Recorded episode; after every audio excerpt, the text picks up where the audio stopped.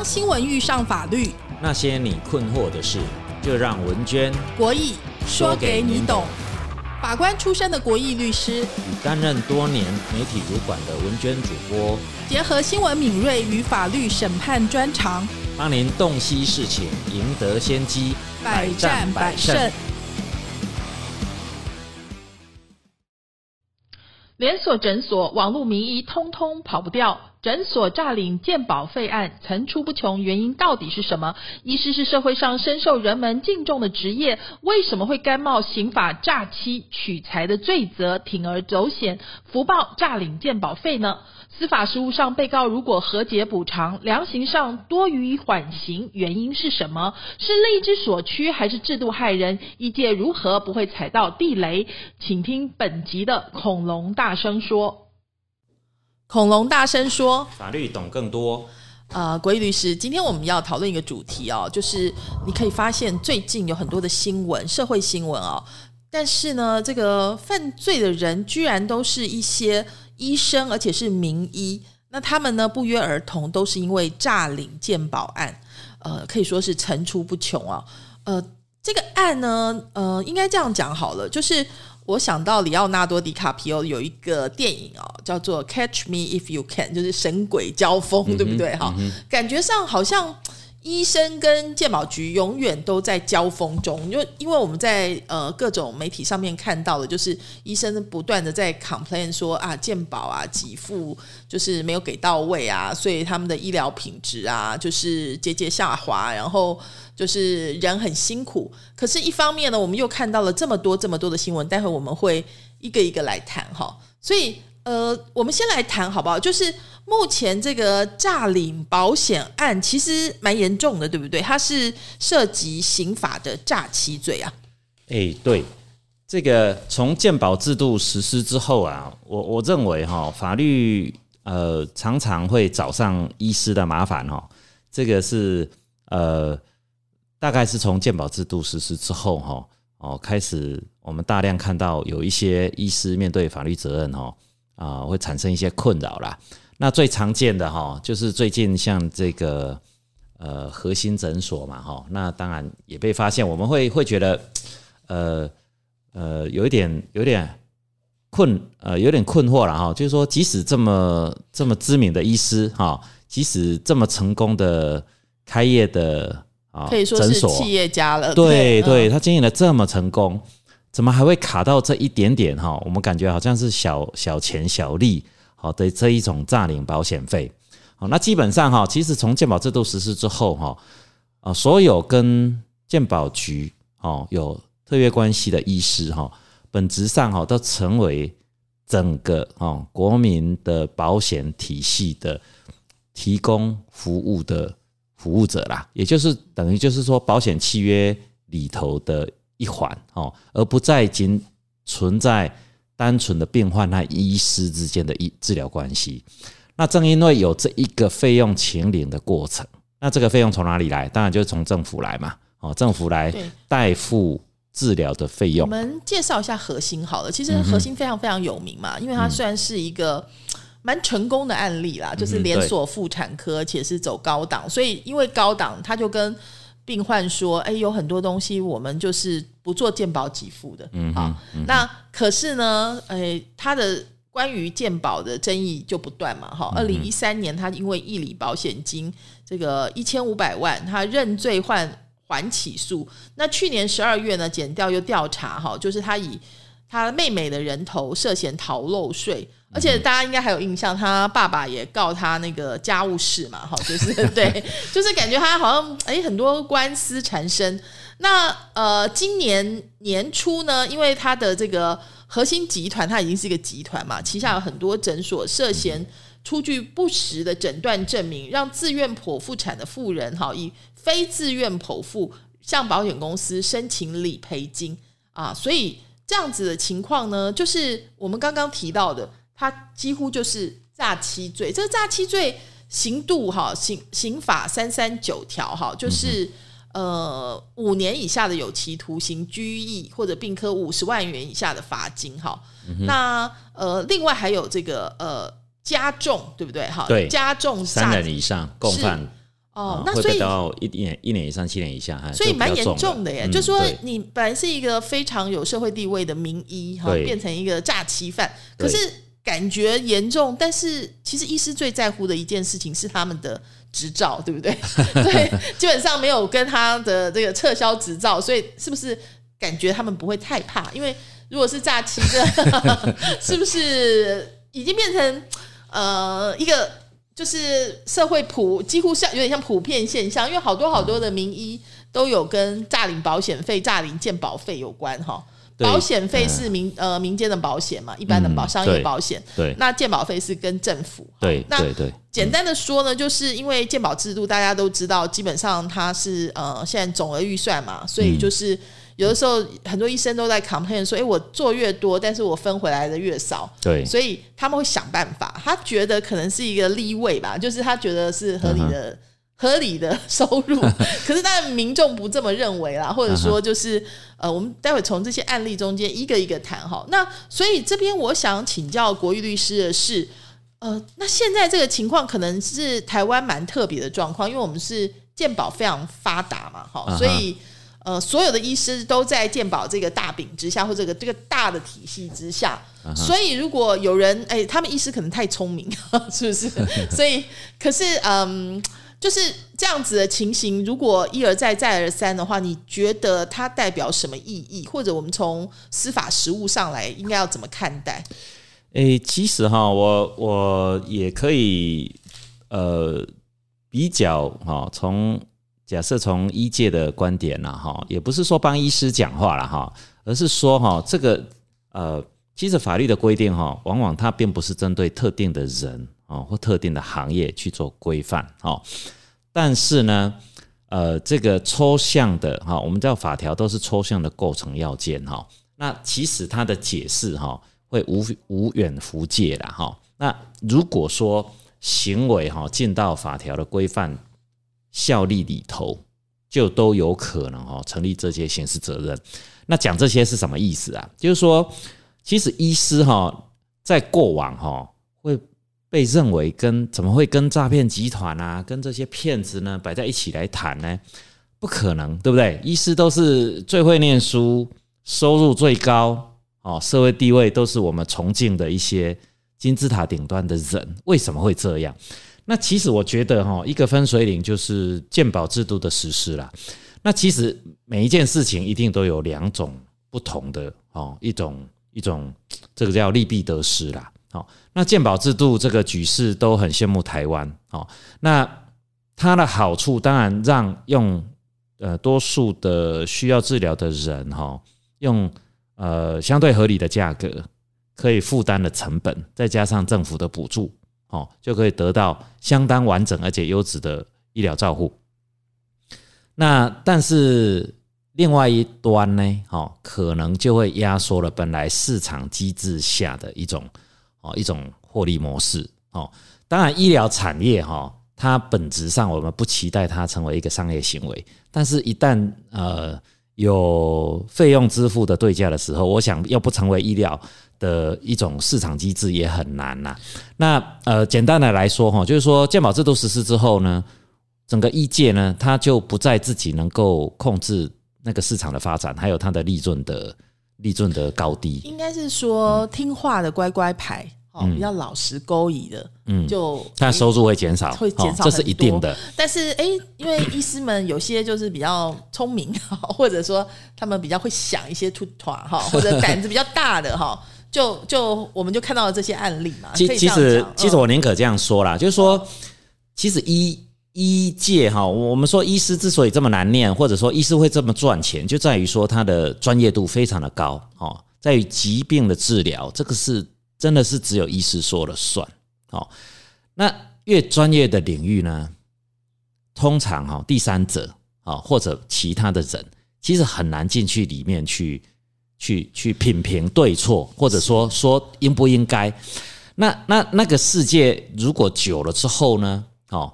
这一些专业的掌握权力的人，也就是说你在医医疗的领域来说就是医师嘛，通常会有一种认知啊，就是说这个治疗就是我决定了就算数我，说了算，对对，不要质对对对疑我的权威。其实越专业，业的领域都会这样哦。那通常治疗有没有所谓的绝对的对错，或者说有没有什么叫做该治疗或不应该治疗？其实严格来说，哈，这样子讲哈，呃，很多时候是不公平的啦，而且会有差错的。哦，但是呢，从鉴保制度实施之后，那因为这个涉及政府预算嘛，哦，它预算就有天花板，所以它必须要有节制，那就变成会有很多哦，这个删删减啊，哈，或扣除的问题，那就变成每一个医师他在做治疗的背后，哈，都变成有一个婆婆在那边盯着他，应该有点像那个，你知道纳许理论嘛？你知道就是那个 theory 对，就是博弈的心态，对？所以说这件事情呢，呃，我们如果拉开来看的话，就是呃，为什么有些医师愿意铤而走险？好，他可能会觉得，哎，第一个这个机会成本不是太大，好，就是说，因为我们虽然是诈欺罪，但是可以一一颗罚金嘛。一颗罚金看起来都几十万，然后没收那个诈欺所得嘛，对不对？然后，然后继续，你还是可以继续。的。这个是从结果来看的，从结果论，对，嗯，哎、我我会比较从、嗯。呃，我我刚延延展我刚刚讲的哈、嗯。就是说从专业的世界去看了哈，可能站在医师的观点哦，他他非常不认同我，我觉得多数的医师或者说专业人员都会这样认为哦，嗯。我我觉得现在很多专业领域的刑事责任哦，都涉及这样的问题啦。哎，等等，如果有时间，我们可以谈谈会计师，其实也是雷同哦。就是说，下一次来谈会计师。就是说 这个专业的判断哈，到底会不会有后面的人在监督？那当然哈，有一种极端的情况哈是非常不当的，就是说我明明没有帮你做开刀，结果我去做了一个假的开刀的记录，然后去请领开刀的给付，可能因为这种给付比较贵哈，可以请领比较比较高额的哦，这个就完全是欺骗。那不过医师也许都会觉得很无辜了，为什么呢？因因为他们可能相对于他爸爸当医生的时代，对不对？他爸爸当医生可能不需要工作这么长，但是收入就可能现在他的三倍、四倍以上，所以他可能会觉得很委屈。他现在现被健健保这样压迫，所以他就只好也不能说动手脚了，哦，他只好在他专业领域，他觉得他可以 control 的、不被监督的范围内灰，色地带。对对对对嗯，他去增加他期待哈得到的更多的啊利润然后，所以我我们遇到很多 很多。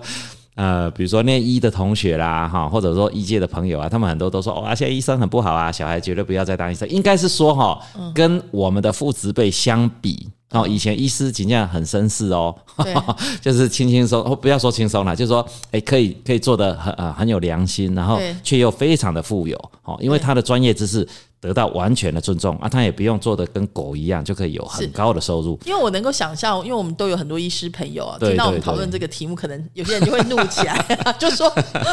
我做的跟狗一样哦，然后钱领的那么少，然后你们还要把我当贼来看待其其实这，不用听到这个节目，那个那个 文娟，我跟你说，那个嗯我我记得哈，哎，我我有没有跟你讲过这个好笑的事情？以前哈，嗯。我我们那个台大不是呃社团哈，这个如果是这种跨跨跨系的嗯。哈，就是就是什么同学都有嘛哈。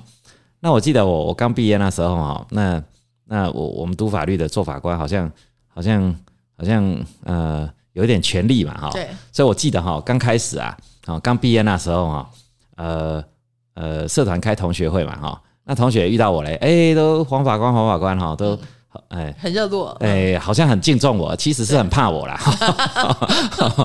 那过了十年呢，哈，那开始其实这种现象就跑出来了哈，就是说，呃，法律责任无远弗届了哈。那一些专业人士也都慢慢面对法律责任的一些纠葛哈。那我就记得哈，呃呃，到后来呢，同学会呢，那吃饭喝酒之后呢，哦，就有念医的同学了，就站起来，就对我哈，这个这个怒气冲冲，甚至是指着我的鼻子在那边念了，他就说：“你现在这话官哈，那个这个都乱判哈。”他说：“啊，我们这个医师呢，这个医错人哈，要赔钱哦。那你们做法官的判错了，要不要赔钱啦？” 哦，那他这样讲哈，我我我我我是觉得啦哈，我是觉得这个其实嗯，凸显了一个问题啦，就是说呃，当然医疗过失这是另外一个 issue 啦哈。那今天我们谈为什么会有诈领健保费？诈领哦如保险费。果对对对对对。对，如果我们从一个比较同理的角度啦，哈，倒不是说合理化他的犯罪行为，而是说今天现象会变成这个样子哈，其实它的大环境是来自于可能市场机制已经不是由哈医师去掌控，哈，而是有健保制度，有点像公医制度了啦。那甚至啊，其实本质上就是共产主义，就是社会福利的一环啦。好，那在这样子的情况下。哦，那医师的角色，或者说他在面对这样啊，可能收入递减，那整个大的制度要不要做这一块的弥补？好，那如果不弥补的时候，那医师他自己怎么样去对这个体系做回应？意思就是说，医警官老爸也在探下你嘴，我起码被探你嘴，我变得爱戈比健健康食品啊，这块会不会？如果是这样的话，那当然他就会循康循康就会进到那一块我们传统。刑法三百三十九条，那个叫做什么？使用诈术使人陷于错误，然后交付财物。哎，这个以前完全想不到会用到医师身上的东西，现在竟然会用到医师身上。是，所以我们来讲一下，除了刚刚核心的案子之外，还有那个三种有个名医叫做林俊杰，哈，跟那个歌手完全同名哈。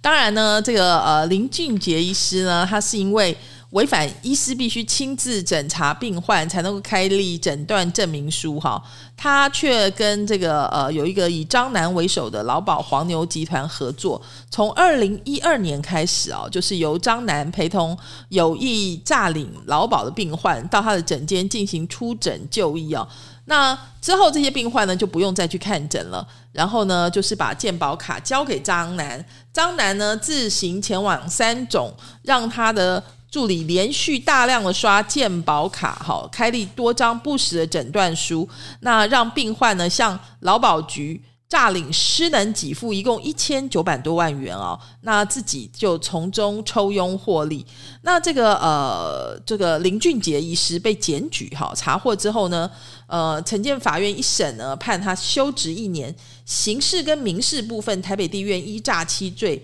判刑五年十个月，而且要判赔劳保局三十五万多元。其实这个一千九百万蛮严重的，对不对？对，所以所以你就可以看得出来哈。其实当我们把健保卡交到医师手里哈，其实你说呃，医师你你说他到底有没有这个呃法律上叫做不法意识啦？就是说对于我的行为确实是抵触法律的这个 sense 哈。其实我我我觉得哈，可能。呃，一一个可能是很低，他不认为这是犯法的行为。那第二个呢，就是经不起诱惑，就是就是我我们讲的，就是说要坐怀不乱，有点像像漂亮女生坐在我的大腿上，那我怎么样去很正经的跟她聊天？Hands up！对，就是说他健保卡都给你了，或者说，哎，这边要上下其手真的是太容易了，因为以往我们都是相信医师的啊专业判断，嗯，而且认为医师收入都那么高了，他需不需要去涂这个东西？嗯嗯，那。可是现在大环境真的是变了哈，这我我是觉得啦，这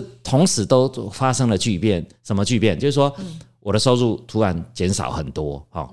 当然，就一般薪水阶级二十二 k 啦哈，三十 k，医师还是很棒的行业哈。但是但是跟他的父职辈或老师辈相比，那实在是已经有很大的差距。这是一个环境是这样。投入的时候的期待跟他现在就是有落差嘛，所以他会很失落。对对对对，那第二个呢，就是变成量那么大哦，那。所以呢，在他专业判断的，比如说他这个刷钱法到底有没有看成，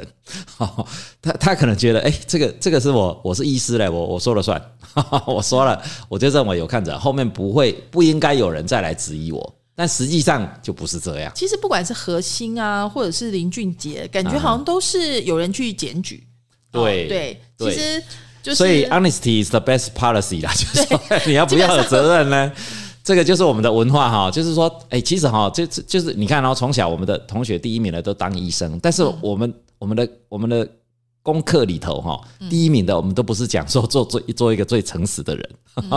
都不是都不是去崇拜，就是说哦砍了樱桃树呢，还会跟爸爸说的华盛顿，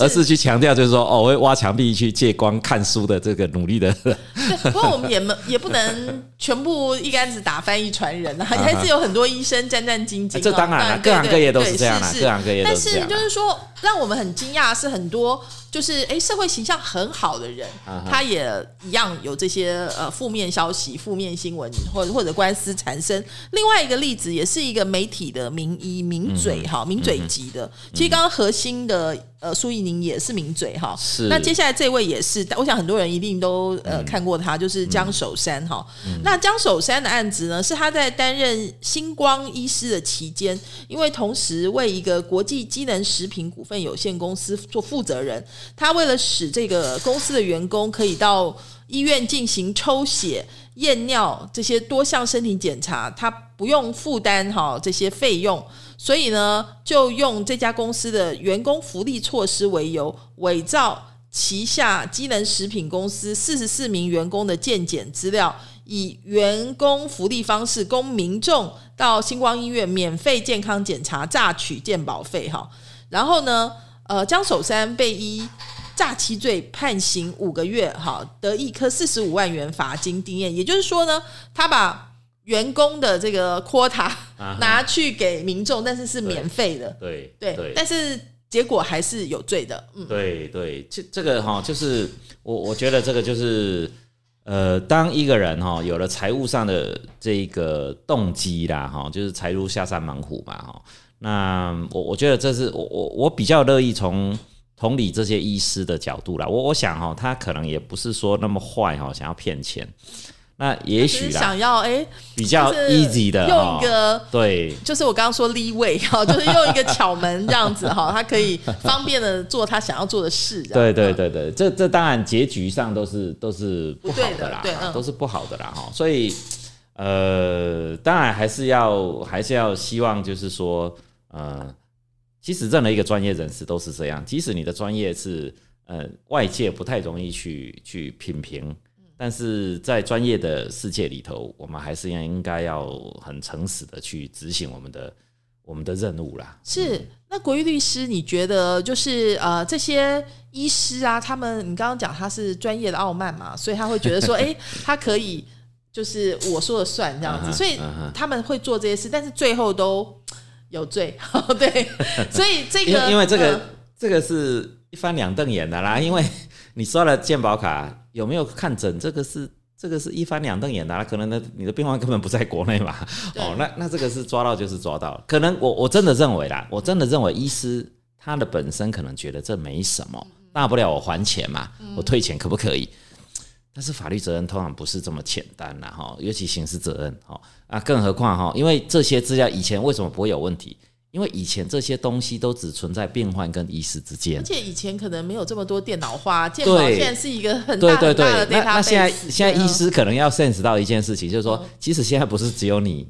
跟病患的关系，对，其实是国家在后面，哦，因为因为没办法，就是说你很多的诊疗的报酬是从健保给付来的，那就变成国家来。代表这一个角色，那对，虽然你对于这个给付很低，很不满意，但是没办法，只要你愿意参与这一个三方的契约，好，那你的角色永远后面都会有人在监督。就是你已经在这个游戏里面，就要遵守游戏规则。除除非你就纯粹看，就是那种我们叫做自费的，就是说你你单纯跟病患之间的关系，那其实你要怎么弄都可以。是我们再来看另外一位名医严金华哈，他是跟这个保险美女诱惑加入诈保的一个案子哦，就是呃有一个保险黄牛集团的这个首脑叫做许元兴，是个男士哈，但是呢他下面呢有很多美女的业务员到各大医院去招揽客户啊，而且跟医师勾结诈领保险金。那这个在普里基督教医院前神经外科主治医师严金华哈，就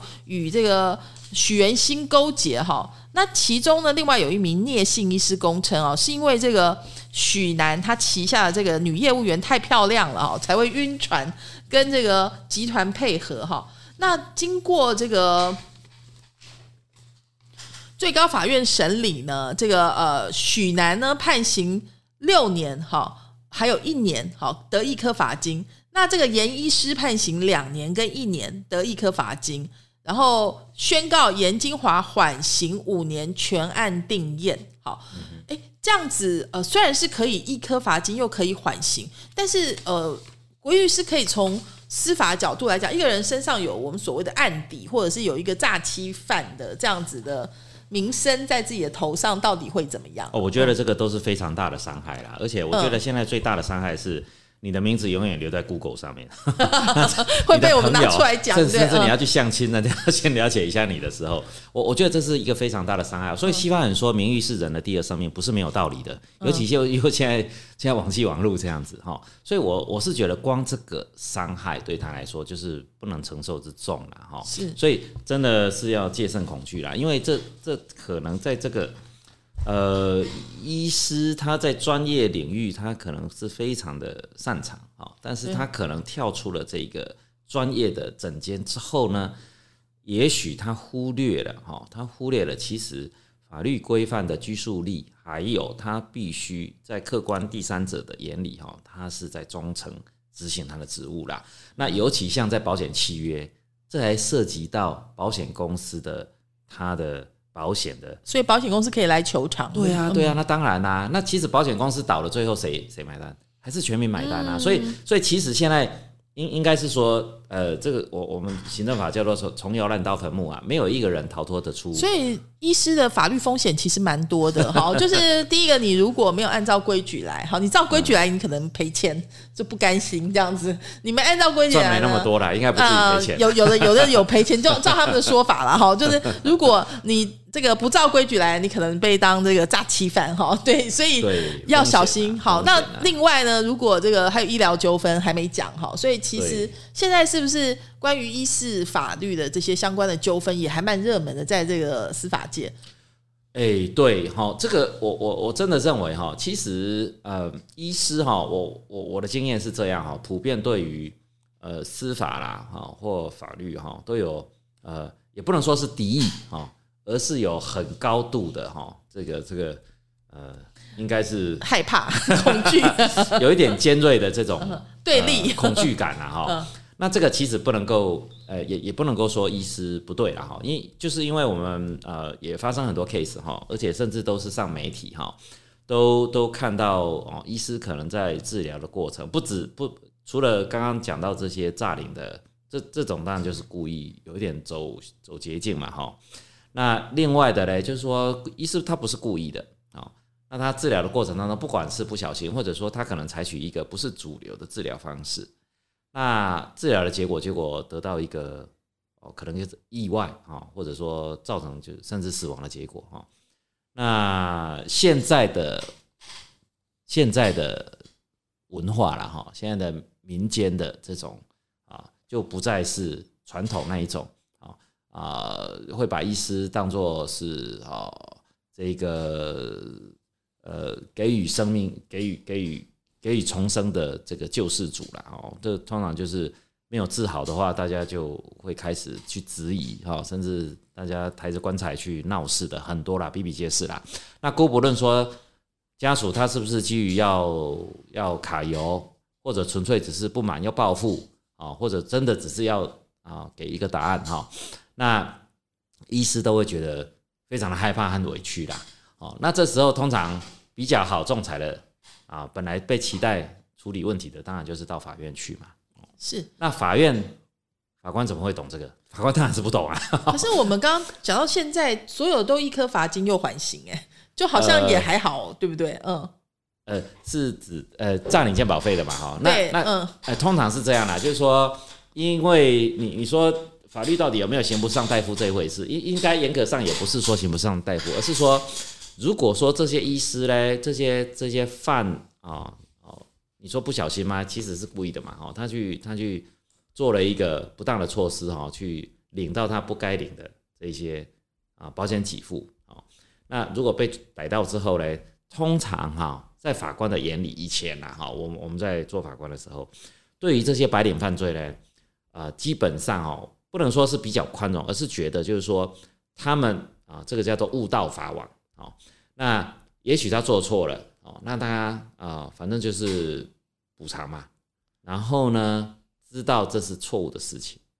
那法律不是说不能够宽容啊，不给机会啊，所以通常呢，要么就是说呃，在呃可能捐一些公益的呃捐款之后啊，或者说把欠的哈、把科呃这个什么呃亏空的这个保险费得这样子完了之嗯后呢，对，那可能就给他一个缓刑的空间。那我想哈、医师只要遇过这种事情呢，大概就就都不会再做这些事情了，因为他就知道了，他就知道法律的那条线其实很严苛啦。好，那第二个，他他赚这种钱实在是啊没必要啦哈，就是风险太高的钱。哦，通常是这种态度，所以法官通常对于这样子的犯罪的情势，他他这个就是不是那种诈骗集团啊，或者说杀人强奸啊，这个不法性是完全不一样的。我觉得这些医生真的很聪明哎！现在有一个案子呢，是这个复健科医师贺忠全，他一零二年开始免费开设幼儿感觉统合训练课程，推出儿童专注力训练班、感觉统合训练班这些课程，然后发传单给幼儿园，所以你们都可以免费来参加。所以呢，有三家幼儿园，一共六十二名，分别二岁到六岁的幼儿报名。事后呢，有一名幼童因为感冒。家长带到诊所看病，医师发现病历上有治疗发展迟缓的病史，所以呢，询问细节，家长不知情。诊所医师认为可疑，就通报健保署，全案因此曝光。调查发现呢，他涉嫌伪造幼童的病例，诈领健保费八十四万八千多元。哈，这个二零二零年呃六月遭到桥头地院判刑。得一颗罚金，缓刑三年。哦，这个部分说实在，天下没有白吃的午餐嘛。对对，所以他其实这个这个例子也是一个很典型的例子哈，就说哎，我不从不不给你收学费，那我就是从鉴保费，对不对？那那只是说他的病例是不是是伪造的这个事情，就是有有一点呃争议的地方在这里啦。对啊，这个等于就是说，嗯，他的治疗呢，其实。呃，完全啊是不实的哦，就是用一个假的东西去请领鉴保给付，那啊用这个可能去回馈到他啊所谓这个训练班的一个费用支出啦。那那其实哈，这个呃呃从一个比较中性中立的角度去看哦，就是医师在滥用他本来专业给他的一个判断空间呐。哦，那医师可能都认为。我我说这样子的医师啦，哈，就是有一点小聪明哈，但是他误以为哈，这些只要没有人讲哦，就都没事啊，好像呃全家就是我家哈，国库就是我的我的这个这个私人的账户哈，那事实上绝对不是这样的哈，那呃没有人知道下一刻要发生什么事情，所以竟然后来啊，因为啊其他的治疗去发现啊先前的治疗病史哈，那。这一些啊啊伪造啊，或者说根本没有治疗，竟然用这一个治疗的历史啊去请领保险起付的事实就会曝光。啊，曝光这现在现在我想哈，这个白纸黑字的东西大概没有人压得下来了，哦，所以所以应该是呃慢慢的哈，所有的医师或者跟只要哈这一个第三人请领给付有关系的人啊。都不能够很天真的在以为哈啊，只要变换不讲，只要客户不说，只要呃我也不说哦，就没有人知道哦。现现在可能呃不是这样的世界，哎。是，所以我们再回头来讨论我们刚刚一开始讨论的那个核心级执行长苏怡宁医师的案例哈。嗯，其实呢，他是这个台北市最知名的连锁妇产科嘛，所以就是呃，其实二零一三年呢就被健保署查出，他让运费自费照高层次超音波，却向健保署申报健保点数一领一千五百万元。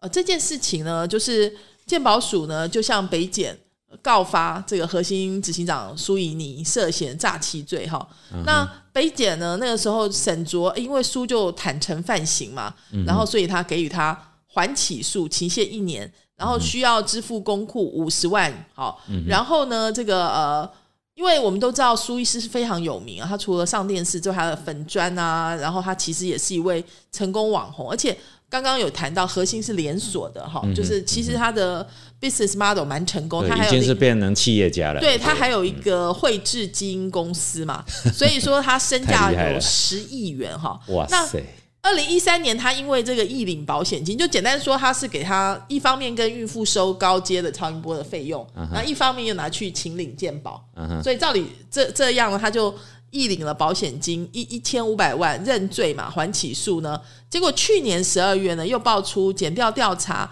他用妹妹的人头涉嫌逃漏税嘛，哈。然后呢，就这个呃反正他有很多的状况哈，大概呢都是因为他旗下的许多家诊所涉嫌出具不实的诊断证明，让自愿剖腹产的妇人以非自愿剖腹产向保险公司申请理赔金。所以呢，呃，检警估计，因为它是连锁的，你知道，所以它很大很大，就是孕妇啊、产妇啊，向保险公司申请医疗给付，请理一份呢，大概就可以超过十万元的保费。那所以他以三百。份病例来算的话呢，这个诈保金额就上看新台币三千万元哈。那其实这个罪是跟那个金额是有关系的嘛，哈。所以呃，为什么说这个呃苏怡宁的这个状况哈，就是因为包括他自己之外，他还有营运长林思宏哈，都是呃检察官都是侦讯之后呢，就是交保数字都很高哦，就是那个林思宏是五百万交保，然后涉案医师呢是两个哈，各一百万元交保。然后还有这个呃，就是吴梦中两百万，然后林冠宏三百万，都都都算是蛮严严格的一个状况哈。那这样子核心，因为这个事件应该也算是蛮打击蛮大的吧？嗯。诶，讲到这么多新闻哦，还有这么多很有名，其实我相信他们都是非常棒的医师，在医医疗的这一个啊能力上或学识上哈。那其实我想到的是一个很核心的问题啦，就是说。其实像专业技师哈，像医师啦、律师啦、会计师啦哈，甚至有一些啊专门职业哈，建筑师。其实哈，我我我后来发现哈，会出这些问题哈。其实，在执行这些专业，不管是医师、会计师、律师职务的时候，它其实跟企业经营应该是不一样的。那因为企业经营哈。哦，我我们念 EMBA 啦，念商学院哦，我们摆在 Number One 的一定是什么？一定是获利，对对不对？降低成本，嗯，成长。但事实上呢，我们刚刚讲的那几个师嘞，其实它最核心的哈，当然当然我们知道医师很诶，得一北边得几做一些嘛，是很赚钱的行业，对。但是但是我觉得这些行业它它本身的目的哈，如果你把它定性成赚钱的话。就是说，你把它企业化经营的话，我觉得就会进入一个伦理的风险。伦理的风险大到一定程度，它就会变法律责任。我觉得这些医师可能都忽略了这个问题。那为什么他们会忽略这个问题？就是因为健保制度 逼他们把他的医师事业把它弄成企业经营。那企业经营，我觉得他很容易忽略掉法律的线在那边。我我真的觉得他们都不是故意的啦，但是他们一定有一个动机。就是我要让我的事业越来越成功，我要十亿身价，我要三十亿身价。我觉得任何一个专门职业，只要朝这个方向去走，好，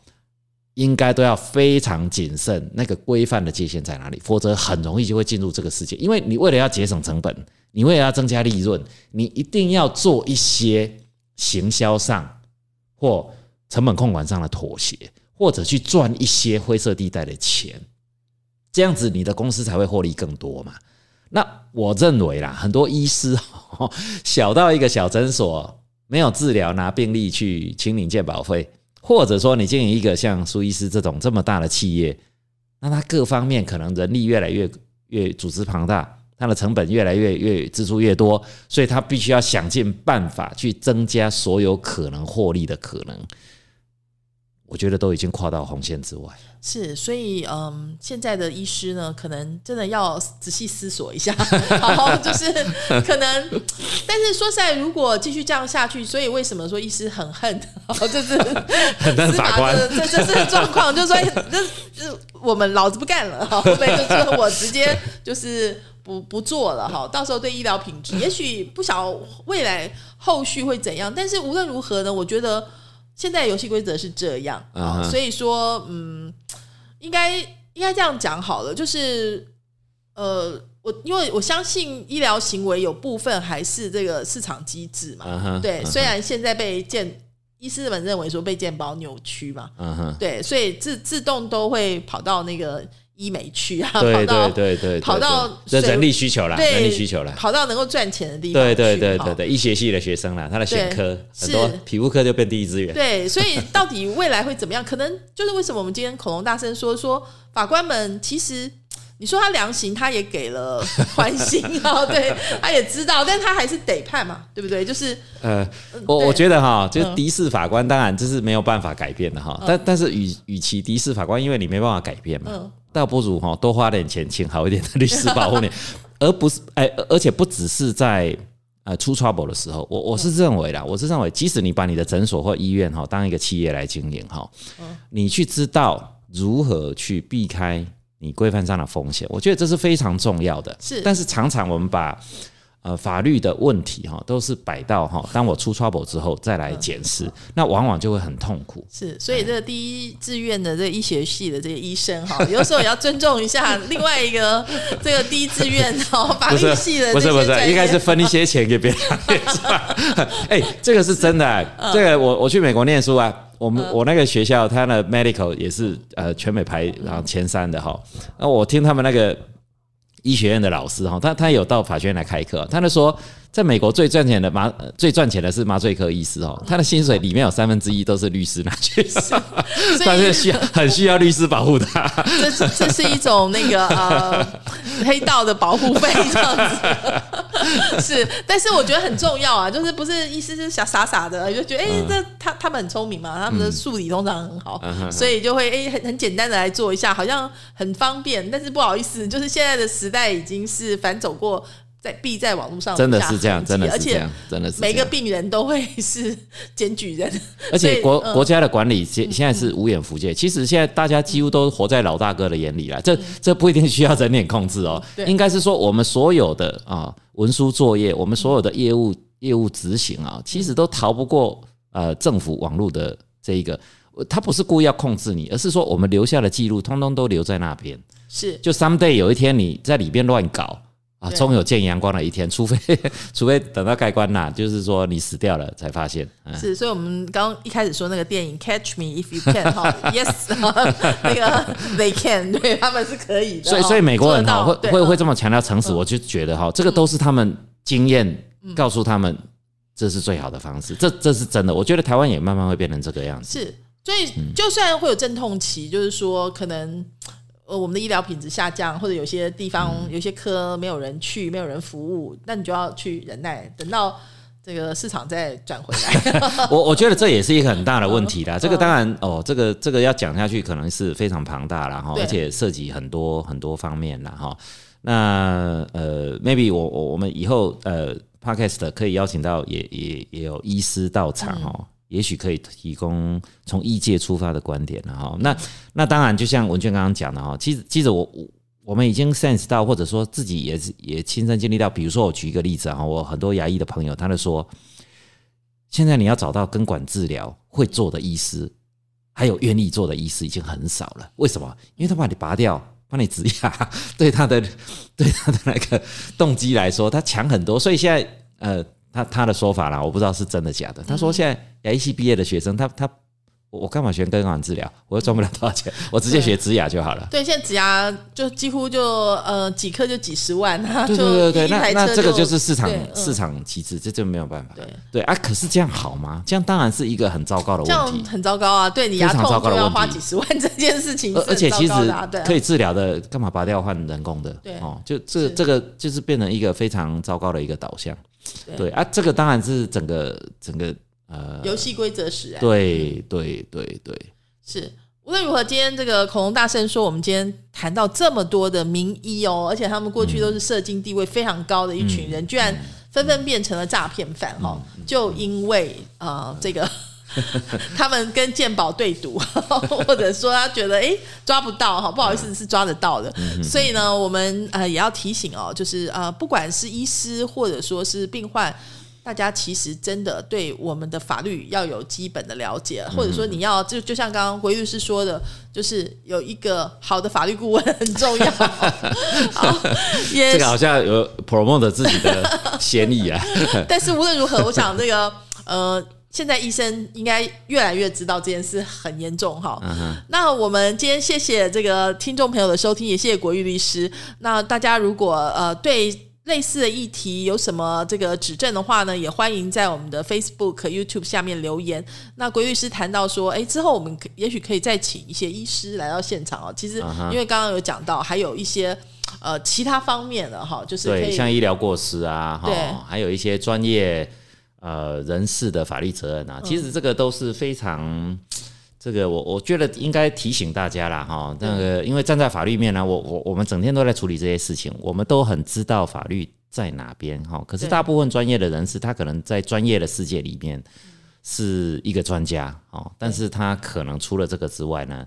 他可能很需要哈，很需要有人来提醒哈，那个法律的线。我我我在想，比如说那个统合整合的那个幼儿的那个医师，他可能就觉得，哎。我我确实他是有这方面的问题，所以我就报了。对，可能吃的这是不允许的。对他可能认为我说了算。对，但往往呃未必是这样啦。是，所以说这条线到底怎样不会踩到，还是要相信专业。对对对，就是说就是说，哎，可能要哎整体去评估啦，哈，他不能够只是只从一个经营补习班呐，哈，经营一个。呃，利润导向的公司的企业方式去看待啦。是，所以如果你不想要你的名字，就是接下来很容易被 Google 到的话，这方面要准备好。好，是是是，好，谢谢郭律师哦，也谢谢听众朋友的收听，我们下周同一时间空中再会了，拜拜。